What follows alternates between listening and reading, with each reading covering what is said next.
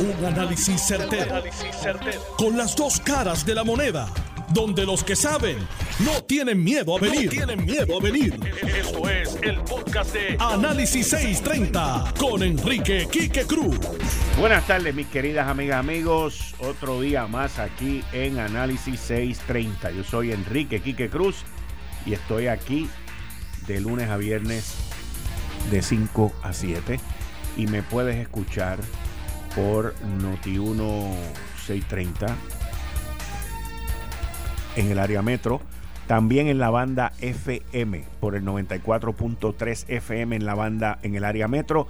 Y allá por el este, donde está Zulma, digo por el oeste, por el oeste, donde está Zulma Rosario, me puedes escuchar en la banda FM por el 99.9 y a ella también desde las 4 de la tarde. El aburrimiento es tal no hay noticia. Digo, hay noticias, lo que pasa es que no las quieren sacar para afuera. La noticia de los Head Start en San Juan, no quieren sacarla para afuera. Hay muchas noticias, pero no las quieren sacar.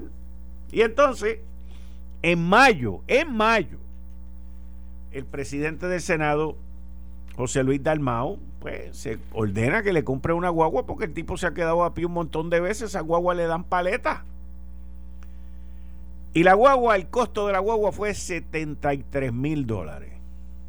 Mucho más económica que otros funcionarios han comprado guagua.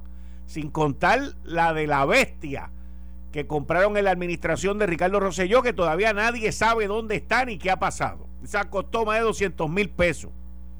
Y entonces van a coger al individuo y le van a caer encima porque se compró una guagua una. La noticia no puede ser a base de envidia, señores. La noticia no puede ser a base de que él ahora tiene un carro nuevo y yo no. La noticia no puede ser de que qué pena que él tiene esto y yo no lo tengo. El individuo es presidente del Senado. Y si necesita un carro que se lo compre y si cuesta 73.800 pesos, pues lo compró y ya es más barato que otros funcionarios que lo han comprado. Pero la envidia es lo que corroe en todo esto. Si usted lo eligen, como senador y luego lo eligen como presidente del Senado, pues mire, usted va a gastar un billete ahí porque todo el mundo, el sistema está hecho para eso. Si no, escuchen a Celia.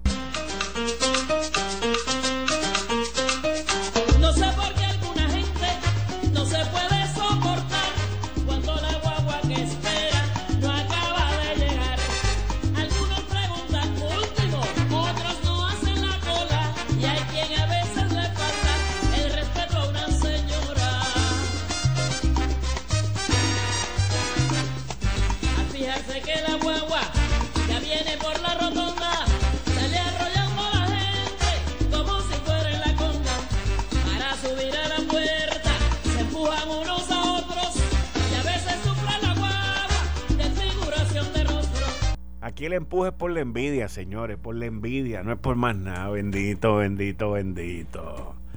Bendito. ¿Cómo? Pues, porque, imagínate, imagínate. Bueno, miren, ayer en la tarde yo le dije a ustedes que esta cuestión de lo que había ocurrido en Haití el miércoles en la madrugada a mí me estaba muy sospechoso, que no me cuadraba que de momento estaban diciendo que había que arrestar unos colombianos y esto y lo otro y para aquí y para allá. Y que en adición a eso me llamaba la atención que ninguno de los de la seguridad del presidente les pasó nada. A sus hijos tampoco, a su esposa que sí falleció y le hirieron y todo esto que pasó con ella. Pero ese tipo de acción militar o de acción eh, mercenaria, que es como se debe llamar, pues son cosas que no ocurren silvestres. A mí lo que me extraña es cómo el presidente, sabiendo que habían amenazas de muerte en su contra, sabiendo que había tomado decisiones en contra de las familias que dominan aquello allí, pues no estaba más protegido de lo que estaba. Pero con mucha probabilidad él entendía que estaba protegido, pero los que lo protegían no lo protegieron. Y rápido salió ayer que habían arrestado unos colombianos y que habían hecho 20 cosas y que mataron a 4 y agarraron a 20 y todo este revolú sigue la tramoya sobre la tramoya. A mí me llega información que está circulando en Colombia donde dicen que los colombianos que arrestaron no fueron los mercenarios que mataron al presidente. Que esos colombianos llegaron después del asesinato y esos colombianos, inclusive un senador de la oposición del gobierno en Haití dijo que esos colombianos estaban siendo contratados por el gobierno para vigilar zonas y mantener a las familias seguras en esa zona.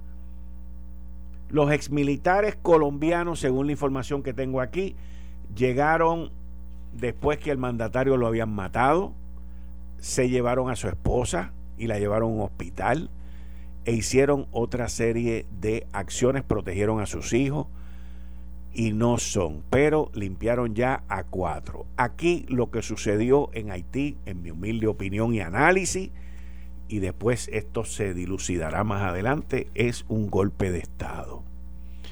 Y el gobierno, el gobierno gobierno de Haití le ha pedido al gobierno americano que por favor envíe tropas para proteger los puertos marítimos, para proteger el aeropuerto, las reservas de gasolina y otras áreas importantes de infraestructura en Haití. Que la situación está caótica, el ministro de Elecciones, Matías Pierre, dijo que le habían enviado un pedido al presidente Joe Biden y al secretario de Estado Anthony Blinken, ya que ellos habían prometido ayudar a Haití.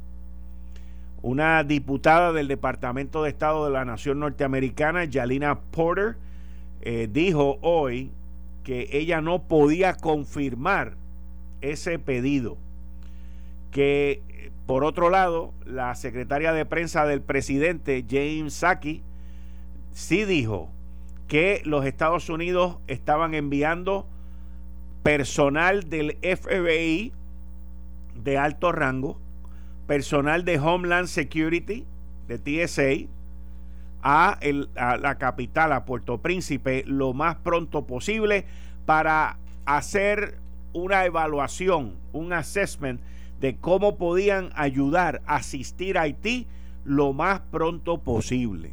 Lo que sí le digo a ustedes es que si la secretaria de prensa de Casa Blanca del presidente Joe Biden confirmó, confirmó el que los Estados Unidos está enviando personal de alto rango del FBI y de Homeland Security para hacer una evaluación, esa gente no van a ir solo esa gente van a ir apoyados por militares. Y lo más probable que sean militares de Special Forces, lo que se llaman las fuerzas especiales del ejército de los Estados Unidos, porque ellos van a proteger a sus oficiales también. Así que las autoridades haitianas han dicho que el asesinato envuelve fuerzas foráneas, fuerzas extranjeras, y que la policía ha identificado más de 24 personas que estuvieron envueltas en el asesinato del presidente. Eso incluye, como les mencioné, 26 colombianos y dos americanos de descendencia haitiana. Ahora, por otro lado, la oposición en Haití está diciendo que los colombianos estaban allí contratados por el gobierno contratados por familias de muy poderosas en las cuales estaban protegiendo y que estos colombianos, estos ex militares, fueron a la casa del presidente luego de la balacera y que existen videos cuando ellos llegan allí.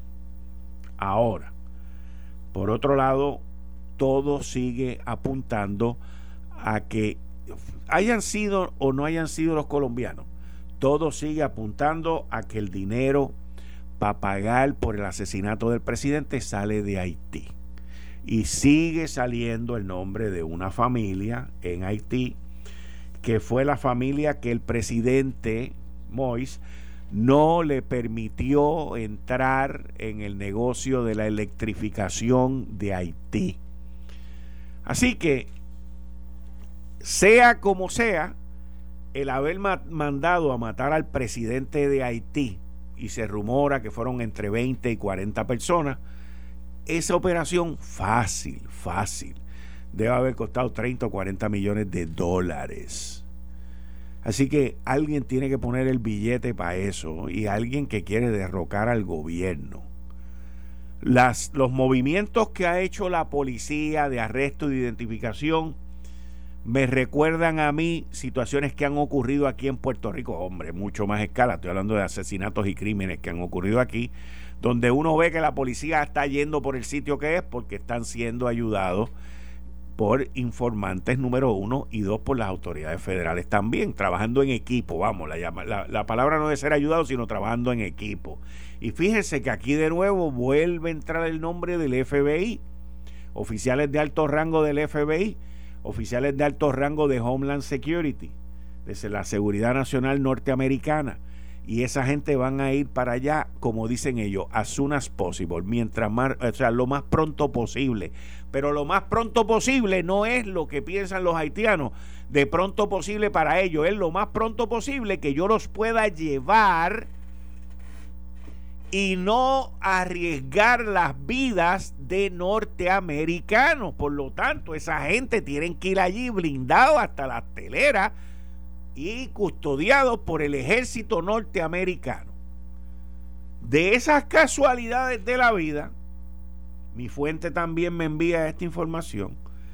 De esas casualidades de la vida, ayer la embajada norteamericana en República Dominicana posteó en su cuenta de Twitter que el USS Billings, el, U, la regata, el barco USS Billings, ha atracado en el puerto de Santo Domingo y han tenido la oportunidad de hacer un recorrido a bordo. Se trata de un barco de combate litoral de la variante Freedom de la Armada Norteamericana diseñado para operar en los entornos cercanos a la costa. Así que los americanos ya han ido posicionando barcos del Navy, de la Marina de los Estados Unidos, para hacer lo que ellos vayan a hacer. Aquí hay dos opciones. También se puede tratar de eh, el Comité de Seguridad de las Naciones Unidas intervenir en esto y mandar fuerzas de todos los países bajo los cascos azules de, la, de las Naciones Unidas o los americanos entrar allí, eh, ya que el gobierno, el gobierno inestable, flojo, porque están alicaídos, no, no por más nada, es que están siendo asediados, le ha pedido a la nación norteamericana ayuda. ¿Por qué los Estados Unidos se metería a ayudar? Bien sencillo, señores. Porque los Estados Unidos lo que quiere es evitar a que haya una emigración masiva de haitianos hacia la nación norteamericana. Esa es la triste realidad y esa es la verdadera verdad. Por otro lado, también evitar de que ocurra lo mismo hacia la República Dominicana.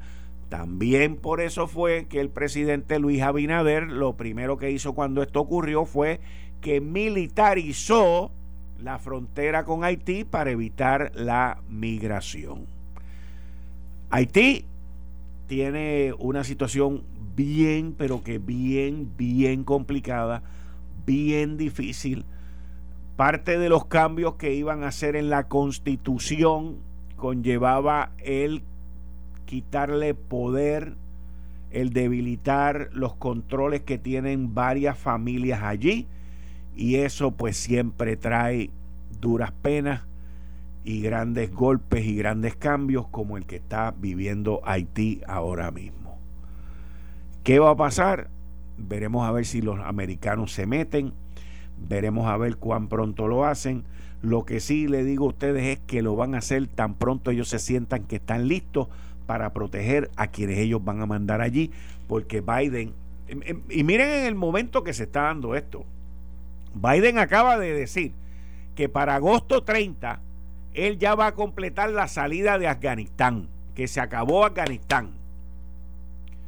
Y mientras la salida de Afganistán se está llevando a cabo, ahora allí al ladito, cerca de la costa de la Florida, se está llevando a cabo este revolú en Haití.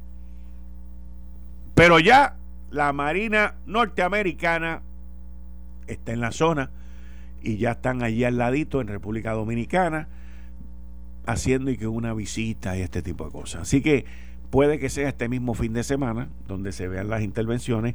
Hay mucha información, hay mucha cooperación y esto eventualmente lo vamos a saber. Eventualmente vamos a saber quiénes fueron los responsables del asesinato de este presidente.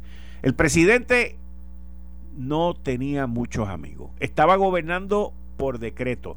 Miren, las instituciones gubernamentales estaban inoperantes y él más o menos pues estaba gobernando como un presidente de facto sin una legislatura porque estaba disuelta, sin una Corte Suprema porque el presidente de la Corte Suprema, como les dije ayer, falleció la semana pasada y sin una oposición organizada.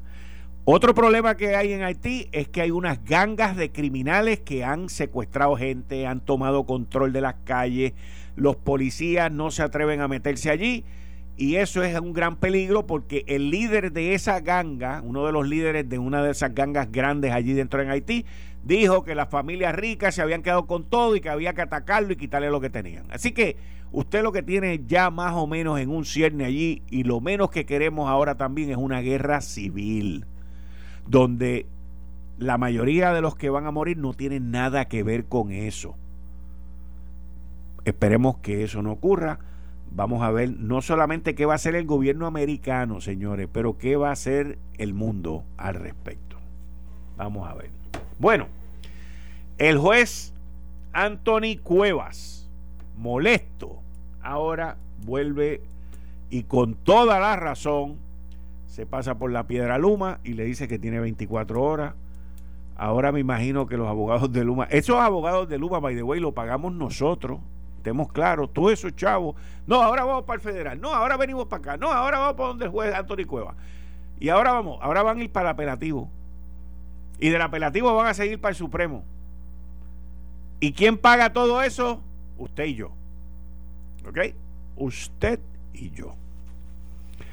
Así que prepárese que la factura de la luz no va a venir muy nice. Si es que llega, cuando llegue, en adición a eso, prepárese también, como le hemos dicho aquí ya en varios programas de la semana pasada y de esta, el petróleo sigue subiendo, la gasolina sigue subiendo eh, y la situación pues se sigue poniendo difícil eh, con todo esto que está ocurriendo en la Autoridad de Energía Eléctrica y en Luma. Anoche, por ejemplo, lo que yo nunca había experimentado en, mi casa, las fluctuaciones de voltaje estaban pero a millón, a millón. Y eso pues mucha gente escribe a través de las redes sociales que si la nevera se me dañó, que si la no sé qué se me dañó. Y las pérdidas que está teniendo la gente en sus hogares son enormes. Pero anoche el voltaje estaba, pero débil, débil, débil. Así que vamos a ver, vamos a ver. Eso tiene que ver con la generación de la electricidad.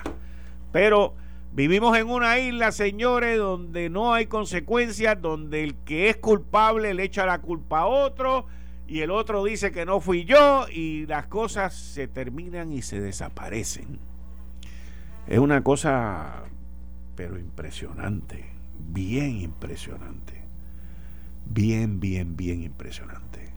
Bueno, en septiembre se acaba este presupuesto federal y el primero de octubre comienza un nuevo presupuesto. Y volvemos de nuevo a la matraca de que se van a acabar los chavos de Medicaid. y esos son, ah, nos han dado billetes de Medicaid en los últimos años, pero que ni votándolo se acaban. Pero ese special treatment, ese trato especial que nos han dado desde el huracán María para acá, termina el 30 de septiembre. Y dos senadores, dos senadores republicanos del estado de la Florida, que hace poco dijeron que la estadidad tenía que esperar, se han unido a dos senadores que tienen mucho poder en el Senado demócrata de Biden, y estoy hablando del senador Bob Menéndez y del senador Richard Blumenthal. Y estos cuatro senadores, eh, presentando un esfuerzo bipartidista, lo cual es muy importante, by the way, eh, pidieron a los líderes del Comité de Finanzas, que es donde se asigna ese billete, ¿ok? Eh, que se tramite una legislación, que se lleve a cabo una legislación para que Puerto Rico pueda contar con un presupuesto a largo plazo de los fondos Medicaid. Eso eh, ayudaría enormemente, no solamente al gobierno, pero al plan fiscal de Puerto Rico. Porque entonces sobrarían dineros para darle a los guardias penales y sobraría dinero para otras eh, cuentas que tiene el gobierno estatal que a través de esta de, esta asignación de dinero pues nos ayudaría a nosotros. Así que una vez más se está hablando de más de 2.500 millones, más de 2.500 millones al año por un periodo de cinco años, ¿ok? Y esa es la petición que se está haciendo y lo que se está proponiendo allí.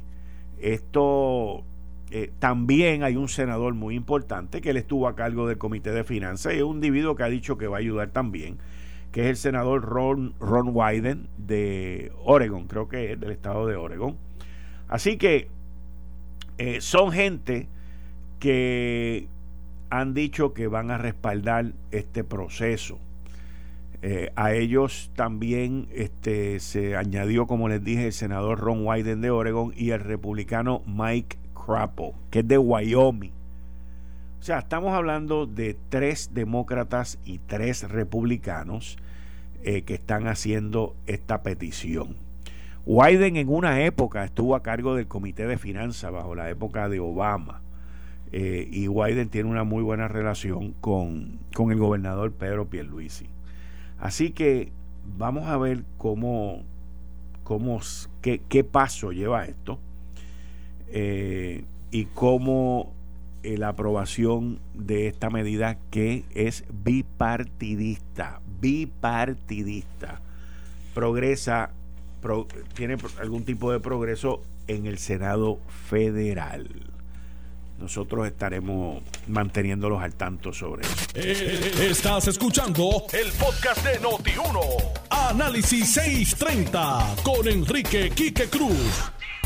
5 y 32 de la tarde de hoy, viernes 9 de julio del 2021. Tú estás escuchando Análisis 630. Yo soy Enrique Quique Cruz y estoy aquí de lunes a viernes de 5 a 7.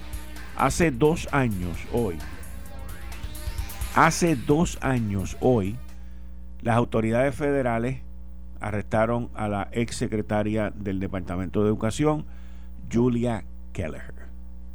Hace dos años, ayer, 8 de julio, se filtraron los primeros mensajes del famoso chat. Ayer se cumplieron dos años de ese evento, hoy se cumplen dos años de este evento y mañana o pasado mañana creo que es, se cumplen dos años del regreso de Ricardo Rosello de su viaje y de pedir perdón por lo del chat. Pero aquí hoy viernes tenemos al licenciado John Mott, quien nos dijo a nosotros, mira, aquí lo que va a pasar es que los federales lo van a virar para atrás el caso de Luma y los abogados de Luma se van a encontrar con un juez molesto que les va a dar otro no al lugar. Pero como quiera, quiero volverlo a ir de parte de John Mott. Buenas tardes, John. Bienvenido a Análisis 630. Buenas tardes, Quique. ¿Cómo estás? Bien, ¿y tú? Ah, pues tú sabes que sentido común, la experiencia te dice, mira, el removal no va a funcionar, no funcionó. A pesar de que la, la, Junta tiró su agüita a ver si le daban break, no hubo break. Cuando tú vas a donde un juez que le acaban de dar la razón de que no se puede ir al Tribunal Federal, y te lo digo por experiencia, a los jueces estatales no les gusta cuando hay un removal. Y, es, y eso en toda la nación, no solamente es en Puerto Rico. Porque el removal ocurre en todas partes no les gusta, así que cuando lo haces, te tienes que arriesgar a que no haya un rimán, porque si hay un rimán vas a venir con un juez bien molesto. Así que, no al lugar. Ahora tienen que correr al apelativo a pedir auxilio de jurisdicción, apelar, y no se lo van a dar tampoco, por lo menos el auxilio de jurisdicción. Van a tener que sacar los documentos, tal vez después, de mucho después, tengan remedio.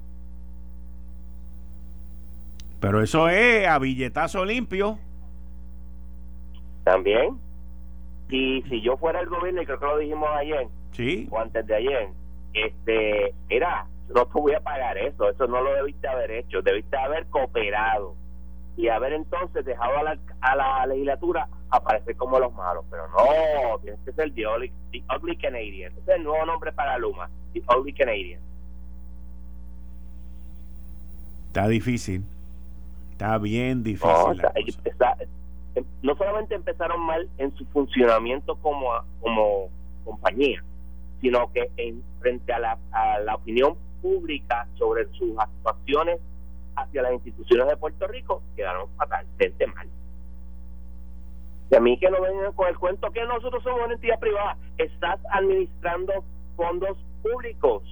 No vengas con ese cuento. Pero. Vamos a ver, porque esto parece que es una novela de nunca terminar. Vuelvo y repito, irán al apelativo, el apelativo le dirá no al lugar al, al este, de jurisdicción o irá a la apelación, dependerá de, lo que le presenten, y seguirán corriendo para el Supremo si pierden, como probablemente pierdan por la, el amplio poder de la legislatura para pedir información. Oye, eh, ¿cómo tú ves eh, la renuncia del juez Geraldo Flores García al tribunal apelativo? Eh, que básicamente pues es por toda la incertidumbre que hay para los jueces nuevos con su sistema de retiro sin pagar seguro social. Y con y con lo que no se sabe qué va a pasar porque como mientras no haya plan de ajuste pues todo es un, un, signo de interrogación. Seguirán seguirán seguirán renunciando más a la judicatura yo no creo la judicatura tiene dos tipos de jueces los jueces que de verdad les gusta ser juez que son los usualmente los buenos y los que hacen su trabajo bien y aquellos que no consiguieron tan buen sueldo, etcétera, en la empresa privada y se van a, hacer juez porque no pueden hacer otra cosa. Que usualmente son los malos y afortunadamente son los menos. Así que en ese sentido no creo, pero podría, podría ser. Ese juez no es fácil, ¿sabes? El ser, el ser, tú dijiste el ser juez no es fácil.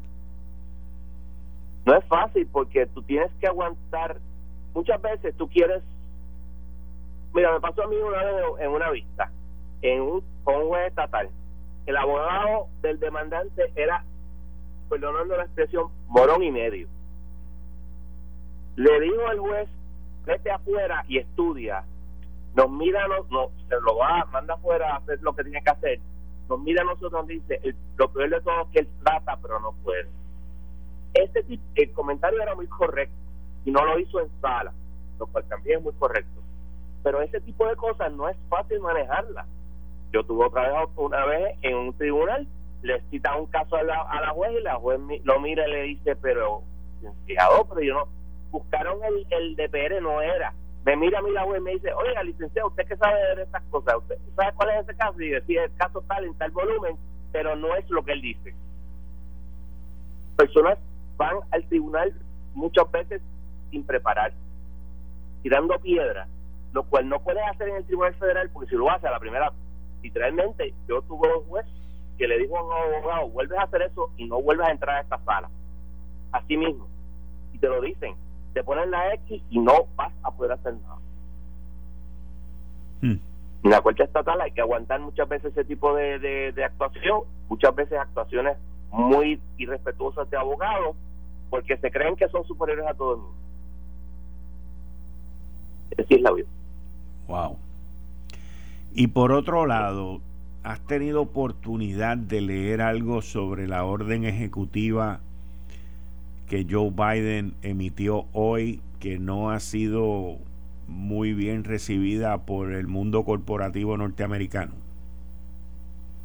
Eh, sí, yo puse un comentario de que esto es para mí algo que se tiene que legislar. Hacerlo por orden ejecutiva lo que te invita es a que te lleven al tribunal diciendo tú no puedes hacer esto. Porque este eh, muchas veces los gobernantes en todas partes del mundo eh, tienden a hacer eso porque dicen, ah, yo esto va a ser difícil que lo logre por legislación, pero lo voy a hacer porque yo soy el que mando. Y esa actitud no te lleva muy lejos. Lo ideal es tratar de negociar, pero obviamente está difícil en Estados Unidos, está difícil en Puerto Rico, las razones de que tenemos. Por eso tuve tan poca legislación eh, aprobada en Puerto Rico en estos meses. Seis, siete meses que llevamos. Bueno, ahí salieron cuatro, seis senadores, actually, tres demócratas y, tres republicanos eh, para estabilizar los fondos Medicaid para Puerto Rico por los próximos cinco años. Estabilizar es muy diferente, como dijo, no me acuerdo quién lo dijo, pero lo dijo bien dicho, es muy diferente a paridad y muy diferente a que esto va a ser para siempre. Eso es por ahora. Y seguimos dependiendo de que el Tribunal Supremo nos, nos, nos ayude en ello. Vamos a ver, vamos a ver. Bueno, licenciado, muchas gracias. Ajá, dime, dime, dime. Gracias a ti, cuídate. Bien. Bueno, que esperamos que antes de diciembre de este año sepamos de Baello. Ok, antes de diciembre. Con suerte, esto depende del oral argument, qué fecha va a ser y cuán rápido y cuán unánime sea la decisión. Ok. Bueno, lo vamos a cubrir aquí. Definitivamente, eso puede ser, o puede ser un dud, que nos quedamos como estamos, o puede ser un cambio fundamental a la relación entre los Estados Unidos y Puerto Rico. Eso es lo que vemos. Está bien. Pues buen fin de semana. Volvemos el martes. Igual, cuídate. Bien, muchas gracias. Ahí ustedes escucharon al licenciado John Mott, que está conmigo aquí todos los martes en la sección Ley Promesa 6.30 y cuando surjan situaciones, este caso de, de, la corte con Luma y todo este tipo de cosas, pues eh, lo llamo a él porque él ha, antes de las decisiones, él ha dado las guías de por dónde es que vamos y más o menos qué es lo que va a suceder. Esta, esta situación que yo le encontré un poquito alarmante, la voy a llamar.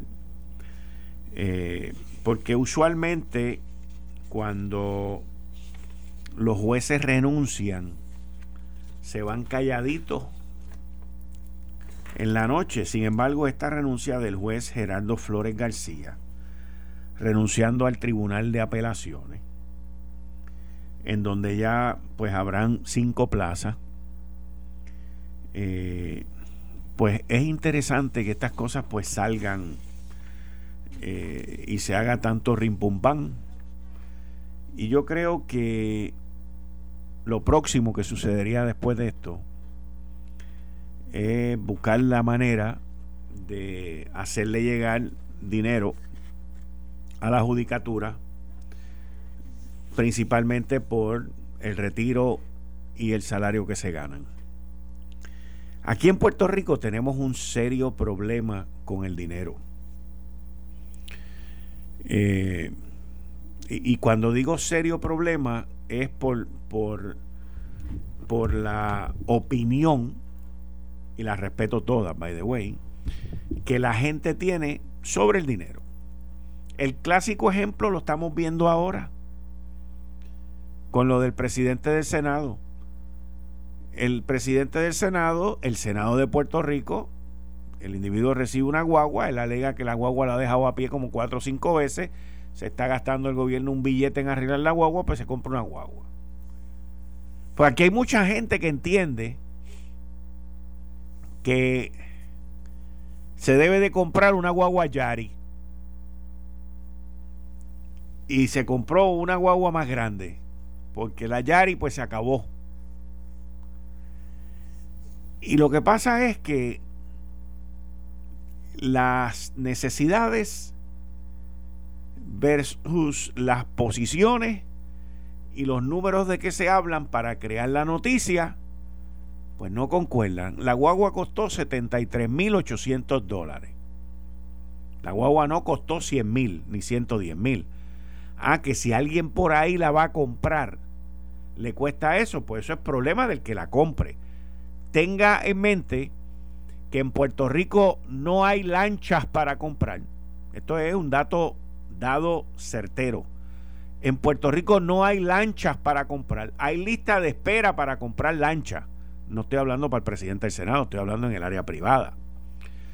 Los carros caros, y no estoy hablando de los alemanes, porque aquí todo el mundo piensa que Mercedes y BMW es lo más caro. No, eso, eso ya están en los baratos de los caros. Estamos hablando de carros de europeos con nombres rarísimos de diseñadores y todo ese tipo de cosas que valen 250 mil, 350 mil, 400 mil dólares. De esos carros hay lista de espera. No existen. Se agotaron en lista de espera en esta isla. Y entonces, pues el juez renuncia porque se gana poco. Un juez del apelativo, que el salario de ellos tampoco es el más bajito. Es del, lo más probable que sea en el rango de, los más altos hacia abajo, pues estén como en segundo o tercer rango, dependiendo de cómo usted lo quiera mirar. Mirar. Y entonces, no, no hay un entendimiento por la mayoría de la gente en esta isla de que hay que pagar bien para tener buen talento, sino que vamos a pagar mal para que no digan nada, para que no critiquen, para que no se formen escándalos, para que no sean noticias, pero entonces lo que nos mandan es, lo que nos mandan es un becerrito. Y ahí es donde están los problemas. Ahí es donde está el problema grande. Y en el gobierno eso se ve bien a menudo. O sea, en el gobierno hay gente. Parte del problema también está en el legislador a tiempo completo, by the way. Que eso fue una solución que se legisló aquí, se hizo aquí, todo el mundo aplaudió como foca y no se dieron cuenta del problema grande que estaban creando, que gente incompetente vieron el entrar en la legislatura, ser electo, permanecer allí, porque ganarse 75 mil pesos para ese tipo de personas era todo el dinero del mundo. ¿Y qué pasa? Pues que los becerritos estaban, imagínense, en manada. Y ahí tenemos una legislatura a tiempo completo. Aquí después se habló de la unicameralidad y todavía hay gente jorobando con la unicameralidad, que by the way yo estoy en contra. Porque la unicameralidad le daría tanto poder a ese único personaje político en Puerto Rico que le haría la vida imposible al gobernador que se supone que sea el que maneje el gobierno. Por eso es que yo no creo en la unicameralidad. Y todavía hay gente jorobando con la unicameralidad. pues yo me alegro que aquí no haya unicameralidad. Imagínense, y esto lo digo seriamente, no, no estoy siendo cínico ni burlón, ni estoy siendo nada que usted le quiera poner algún adjetivo. Pero imagínense si hoy hubiese una unicameralidad y el presidente fuera uno de los dos presidentes legislativos que estaría ahí. Imagínense nada más cómo sería el disparate que estaríamos.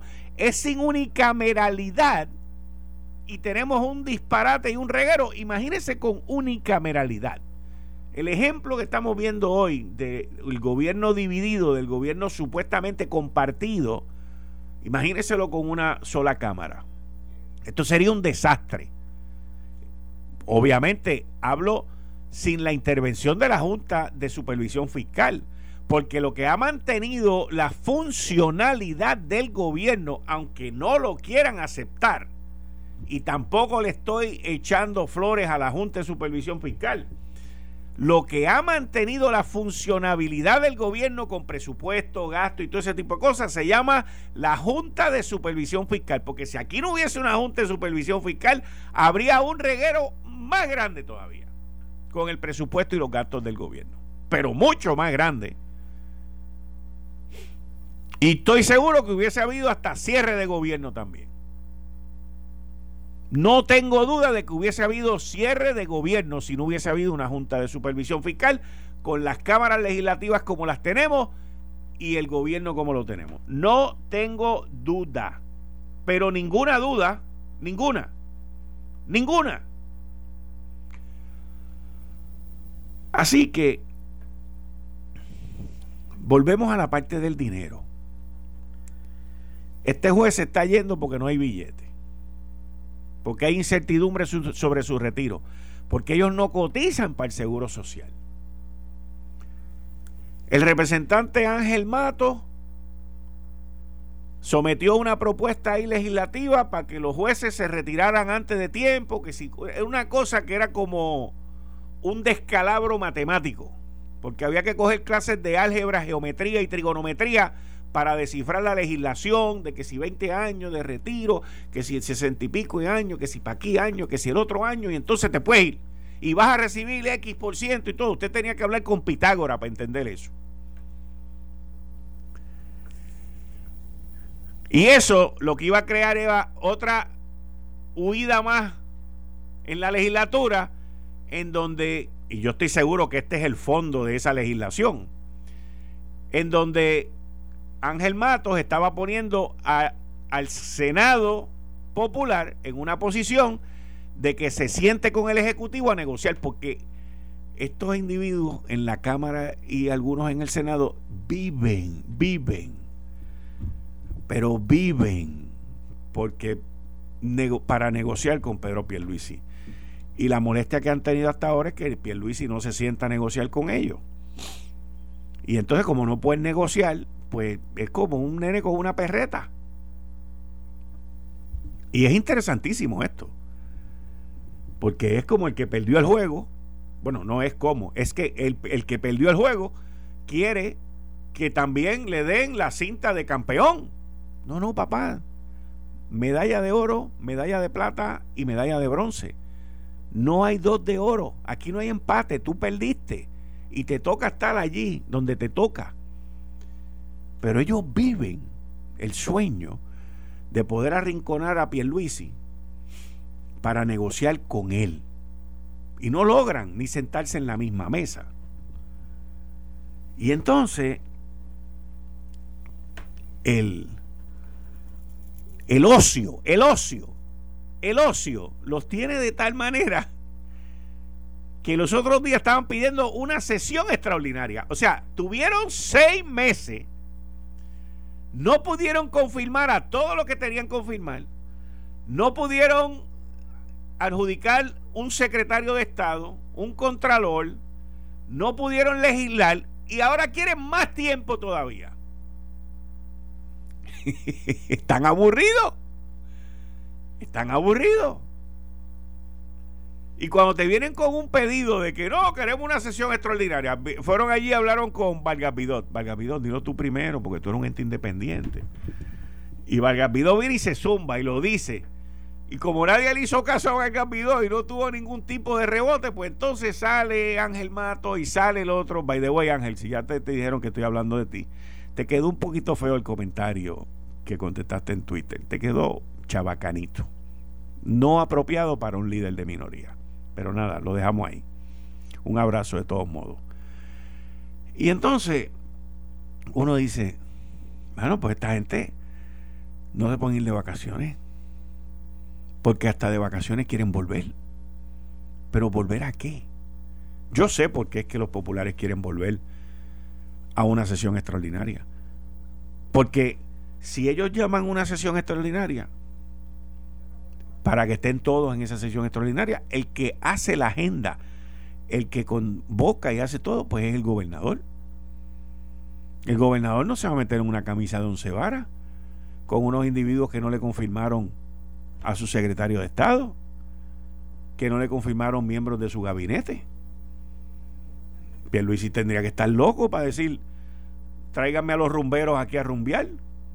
Eso, eso no hace ningún sentido, pero ningún sentido del mundo. Y máxime cuando la legislatura popular lo que quiere, lo que quiere en el mes de julio. Fíjense, esto y yo lo escribí en una columna en el periódico El Nuevo Día hace ya como un mes.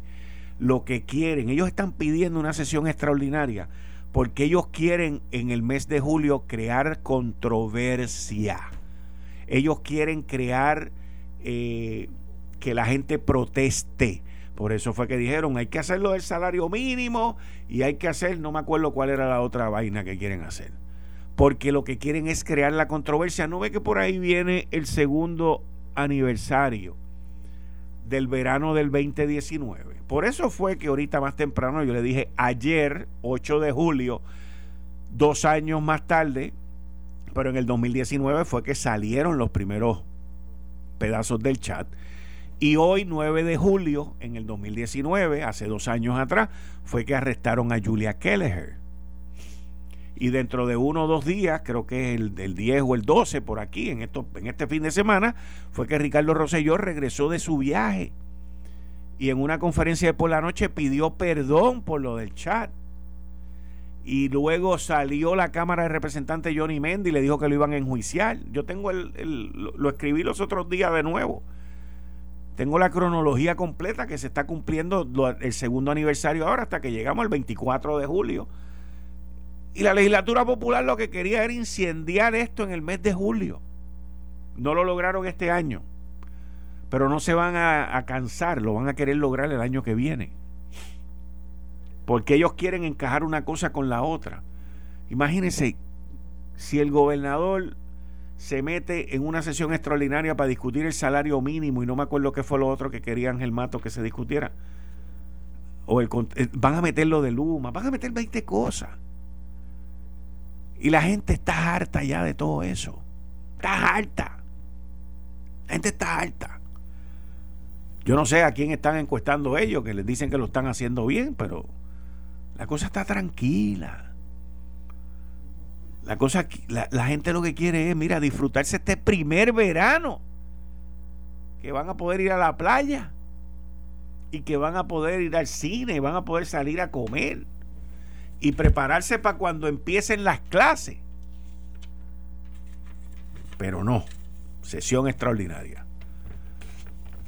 Sesión extraordinaria para los extraordinarios.